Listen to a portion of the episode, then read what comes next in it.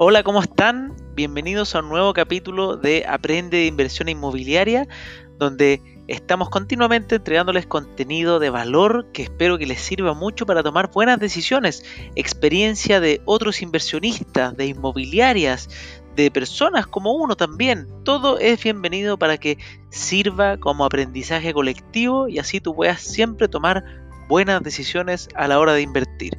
Así que espero que el capítulo de hoy les guste mucho, yo lo disfruté y los invito a seguirme en mi Instagram francisco.ackerman como también en mi LinkedIn. Recuerden que si quieren compartir este conocimiento, para mí además me estarán ayudando, así que feliz de que lo hagan. Vamos por ese capítulo. En el capítulo de hoy día estamos frente a una persona, a un personaje, en realidad se llama Carol Lucero, quien nos va a contar su historia, porque él comenzó, como cualquier persona, comprando dos departamentos de inversión hace años atrás, aproximadamente hace cinco años atrás, y hoy día está con nosotros aquí para comentarnos un poco. Por si no lo conoces, bueno, primero que todo, bienvenido Carol. Muchas gracias Francisco por la invitación, la presentación, muy contento de poder contar parte de mi historia y por supuesto contigo que fuiste una de las primeras personas que me, que me mostró este mundo junto a Gabriel Cid. Creo que eh, para mí encontrarlo en el camino cuando uno es joven y no sabes cómo invertir tu dinero, se transformaron en personas determinantes a la hora de no botar la plata.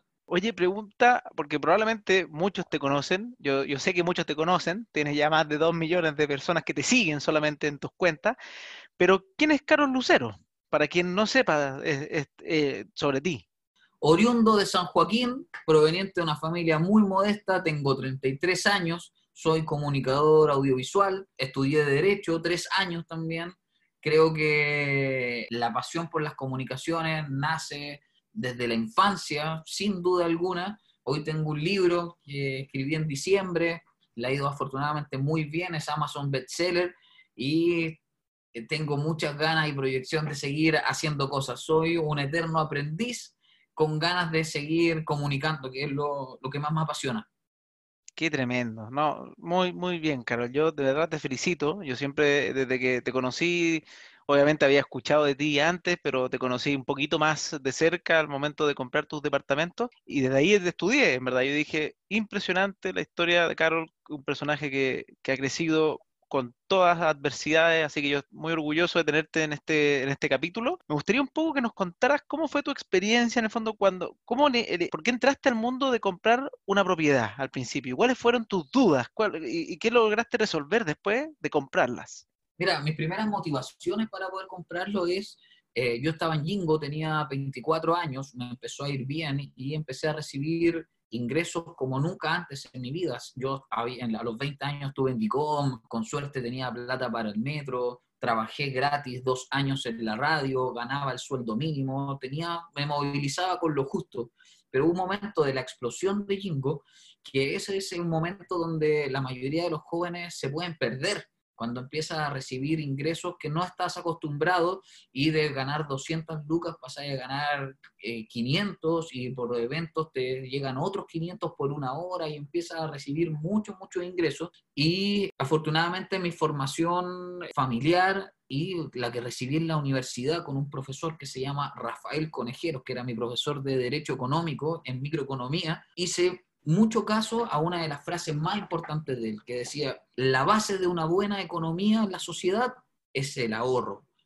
Si no ahorras, no te va a servir de nada. La gente gasta el dinero en cosas que no tiene. Cuando las personas, y nos preguntaba de dónde proveníamos, decían, lo más probable, decía, que una persona con de escasos recursos, que le das un millón de pesos, en dos meses más se lo va a haber gastado todo o no lo va a haber invertido. Una persona que, tiene recursos lo va a aprovechar, no va a gastarse el millón de pesos en un mes, en dos meses, lo va a invertir, otra parte lo va a guardar inclusive, pero la persona que no está acostumbrada a tener lo va a gastar. O sea, importante la capacidad de ahorro, esa mentalidad de tener esa plata y no ocuparla para cualquier cosa, sino que guardarla. Abstenerse de un bien presente para gozarlo en el futuro. Y ahí nos hablaban, relacionado con el derecho, nos hablaba del dominio. El dominio tiene tres características, usar, gozar y disponer. El dinero cuando es tuyo puedes usarlo, gozarlo y disponer, pero decía que eso lo, lo deberías ahorrar.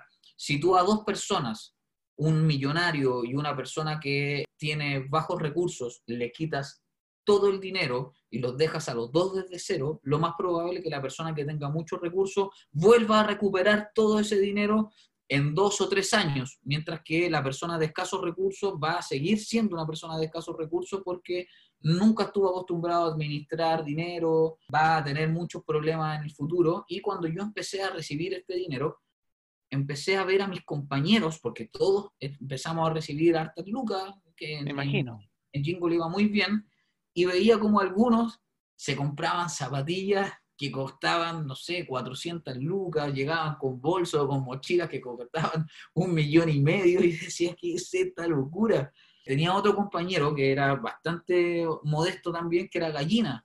Rodrigo Gallina, igual lo deben conocer algunas personas que vieron Jingo. Me acuerdo que él, él llegaba con una bolsa, su ropa estaba en una bolsa. Eh, la llevaba todos los días y después se compró una mochila ad hoc normal para lo que necesitaba, pero nunca, nunca pensó en los lujos. Yo siempre he pensado, a mí me gustan igual los lujos, pero los lujos los conseguí a futuro, cuando ya no era una necesidad, sino que una opción, porque el lujo nunca es una necesidad. No, el, nunca. El lujo siempre es una opción, pero hay personas que cuando empiezan a ganar dinero que piensan que va a ser un recurso inagotable, y la verdad todos sabemos que el dinero es un recurso que, que, tiene límites, empecé a ahorrar, ahorrar, ahorrar y dije, tengo mucho dinero que no quiero desperdiciar. No era tampoco, no era millonario ni mucho menos, pero para mí ya tener un millón de pesos era tener mucha, mucha plata y sabía que tenía que invertirla de manera correcta y sentía que la mejor forma era un bien raíz que iba a ser un bien futuro que me iba a traer muchos dividendos eh, o al menos me iba a dar tranquilidad y seguridad si de la noche a la mañana se acababa el programa, no conseguía nunca más trabajo en televisión, que era lo que le pasaba a la mayoría de los que trabajamos en programas juveniles. Lo vi sí, es muy común eso. En el Extra Jóvenes, lo vi en Rojo, lo vi en Mecano, en mismo Jingle, yo creo que la mayoría también le pasó algo parecido. Y ese temor a, a perder todo ese beneficio que estaba recibiendo hizo que quisiera aprovecharlo de manera correcta y así fue como empecé a averiguar y quería comprarme departamentos, ver cuál era la mejor forma de financiarlo y fue la, la manera en la que llegué a capitalizarme, que estaba recién fundando, además estaba formando. Digo, tú, tú, fuiste los primeros primeros clientes también, junto conmigo. De hecho, yo fui uno de los primeros siete clientes y yo ya, ya entré a la empresa y me tocó analizar tu caso. Pero pero, oye, qué lindo, o sea, nosotros fuimos tu primera inversión. Mi, primera inversión importante, porque en realidad, bueno, no es una inversión, fue un gasto, pero me cambió la vida, mi primer gasto, que fue comprarme un auto. De verdad, para mí, si bien es un gasto que lo compré al contado, si no me endeudé, lo compré al contado, lo compré un Toyota Yaris, sabes que me cambió la vida. Poder movilizarme, me empezó a ahorrar tiempo, a darme mayor independencia, me movilizaban taxi a todas partes, a veces tenía que estar esperando, en mi familia es de San Joaquín, yo vivía en, en Santiago Centro, o sea, me quedaba todo muy lejos, por ende cuando me compré el auto de verdad mejoró mi calidad de vida. Fue un gran cambio, un gran paso y siento que lo hice en el momento correcto. Y me preocupé de ese tipo de cosas porque yo tenía, quizás la, junté la plata, me acuerdo que eran 7 millones 600 o algo así, para comprarme el Yaris, pero con ese pie me podría haber comprado un auto mucho más bacán. Pero... Obvio, lo que hacen muchos, que hacen con esto de los créditos automotrices y, y al final se terminan comprando algo que no es lo que les corresponde. La compra inteligente que es la más tonta que existe, a mi gusto, en el, en el ámbito automotriz. Y creo que ese fue un gran acierto. No comprar un auto que no podía manejar sino que el auto que podía cubrir en ese momento, que era un auto que estaba, que era borde, también era, era choro, o sea, yo no me compré un auto usado ni nada, o sea, era un auto rico, tenía 24 años y manejarlo para mí fue un gran sueño hecho realidad, comprarme mi propio auto. Pero me podría haber comprado una camioneta o algo más caro y no o lo incluso en vez de comprar los departamentos, te podría haber comprado todo en un auto, pero hiciste bien en separar las aguas y decir, ya, hay un, un poco para este sueño, más otro poco para mi futuro. Genial, no, súper, súper bien. Creo que las personas que venimos de un origen modesto siempre tenemos el miedo de perderlo todo y volver, o sea, volver a empezar es, es muy difícil, es muy difícil. Oye, mira, mira qué interesante. Y hablando de eso, de, esta como, porque me, quedó claro que tu pasada por derecho tuvo, tuvo algunas cosillas, o quizás solamente con ese profesor que te marcó más que nada. ¿Puede ser que esto de lo nuevo que estás haciendo del K-Mindset 21 tiene relación con esa, esa mentalidad de, de, de ahorrar, de invertir, de crecer personalmente? Yo creo que cuando uno puede compartir experiencias, por eso quise hacer el libro, tengo 33 años, soy súper joven para haber escrito uno, pero siento que hay un relato que contar, hay alguien que, motivar. Lo digo en el libro, si yo logro motivar a solo una persona, mi misión está cumplida. O sea, eh, si alguien puede seguir porque tomaste una decisión correcta de ahorrar, de no gastar lo que no podías. Como te decía, yo me he dado lujos que a veces pueden ser considerados innecesarios, pero ya me lo he dado cuando ya han pasado 10 años ahorrando, invirtiendo, después de 10 años donde le pagué las deudas a mis papás, donde viven en uno de mis departamentos y no se preocupan nunca más de pagar arriendo, ni luz, ni agua, ni gas, ni gastos comunes. Eh, cuando ya pasé toda esa etapa, me empecé a dar lujos como viajar a lugares muy exóticos o comprarme un auto que quizás hoy día eh, es un, tremendo lujo, pero que además es un auto ecológico, que eh, no contamina pero creo que eso, el lujo es una opción que tiene que ser considerada después cuando alcanza ya una independencia financiera eh, a largo plazo. Perfecto. Y, por último, para ir, porque ya se me ha pasado el tiempo rápido, súper entretenida tu historia, pero ¿continuaste invirtiendo en propiedades? Sí, continué invirtiendo en propiedades.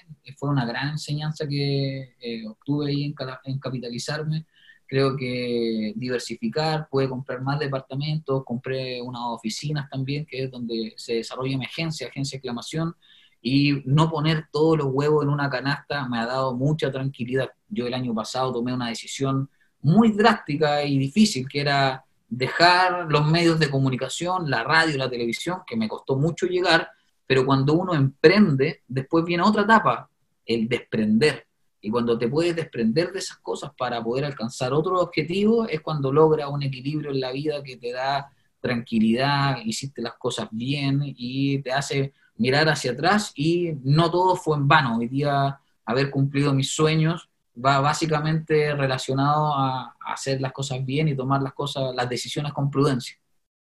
No, qué tremendo, súper bien.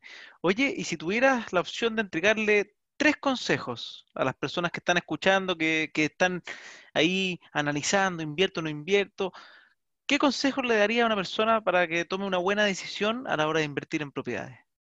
Eh, a la hora de invertir en una propiedad, el plazo, ojalá de 30 años, aproveche esa posibilidad que tenemos las personas y que nos dan los bancos, un crédito lo más largo posible para que se pueda pagar tranquilamente no tengas, eh, no tengas problemas de, crédito, ojalá lo pague tu o sea, que el mismo arriendo pague el, dividendo, te quede un, margen incluso podría ser.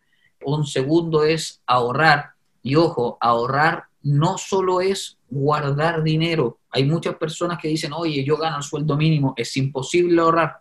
Ahorrar también es no malgastar. Quizás podría no malgastar en alcohol, en cigarrillos, en fiestas o, cosas que no necesitas. Recuerda, ahorrar no solo es guardar, también es no malgastar. Ese sería mi segundo consejo. Y el tercero, invertir en uno mismo. No perder tiempo en preocuparse en qué está haciendo el de al lado ni qué hacen los demás. Las personas que se enfocan, que decretan, pueden concretar. Proyecta lo que quieres, visualízalo y por supuesto piensa siempre en positivo, porque la negatividad atrae las cosas malas. Si piensas en positivo, te va a ir bien en todo. No te pongas límites, los límites son mentales, los generas tú mismo. Eh, no escuches al resto, porque el qué dirán es la pregunta que más sueños arruina en el mundo. ¿Qué piensan los demás? ¿Qué van a decir los otros? Viejo, dale con tus convicciones. Si estás seguro de lo que quieres, es el camino. Si te ha costado, si te has tropezado, si has fracasado, quiere decir que vas por el camino correcto. Perfecto, excelente. O sea, los tres consejos, para resumirlo, uno, primero, pide tu crédito en el máximo de cuotas disponibles si puedes para poder tener una cuota bajita abordable. Segundo, poder ahorrar, ahorrar y no gastar mal tu dinero en caso de que te cueste ahorrar y, tengas quizás poquito, partir de a poquito, pero tener el hábito, generarse ese hábito. que no pueden, que no pueden ahorrar, que dicen, oye, no, no puedo, gano muy poco. Y, malgastan y los veis el fin de semana en un pub, en una discoteca o pagando una entrada. O sea, a mí, a mí me ha pasado. Yo en algún minuto de mi vida decía que no podía ahorrar, pese a que ni siquiera ganaba un sueldo mínimo, pero, pero me lograba hacer los gastos si de alguna manera uno se adapta a su situación. De hecho, hay muchos millonarios que están endeudados, porque la gente se adapta a su situación y se adapta para bien y para mal. Depende, como dices tú, por eso el tercer punto, este, como el estado mental que uno tiene que hacerse para tomar buenas decisiones, es importante, porque uno puede ganar 5 millones y te puede gastar 6 fácilmente. Entonces, súper bien. Me, me gustaron tus consejos aventurarse en el mundo de las inversiones. Oye, Carol, ha sido súper entretenido conversar contigo. Obviamente, esta es una entrevista algo diferente, más un testimonio de alguien que ha, comenzado a invertir, que partió de a poquito y ha ido creciendo en ese sentido. Así que muchas gracias por tu experiencia. Y, nada, pues darte, nada, eso, verdad, las gracias. No tengo más que decir que darte las gracias por aceptar esta invitación gracias a ti. La verdad, bueno, no soy un experto ni quiero dar una cátedra porque no podría hacerlo, pero hay personas que tienen los conocimientos y no tienen resultados. Y hay personas que tienen solo los resultados y ahí uno tiene que ver también lo que sigue. ¿Sigues opiniones, sigues cátedras o sigues resultados? Así que de verdad, muchas gracias Francisco por la invitación. Saluda a las personas que escuchan tu podcast y ojalá inviertan en ustedes. Esa sin duda es la mejor inversión que pueden hacer cuando invierten en sí mismos. Por supuesto. Hasta luego, que esté muy bien. Que esté muy bien, Francisco.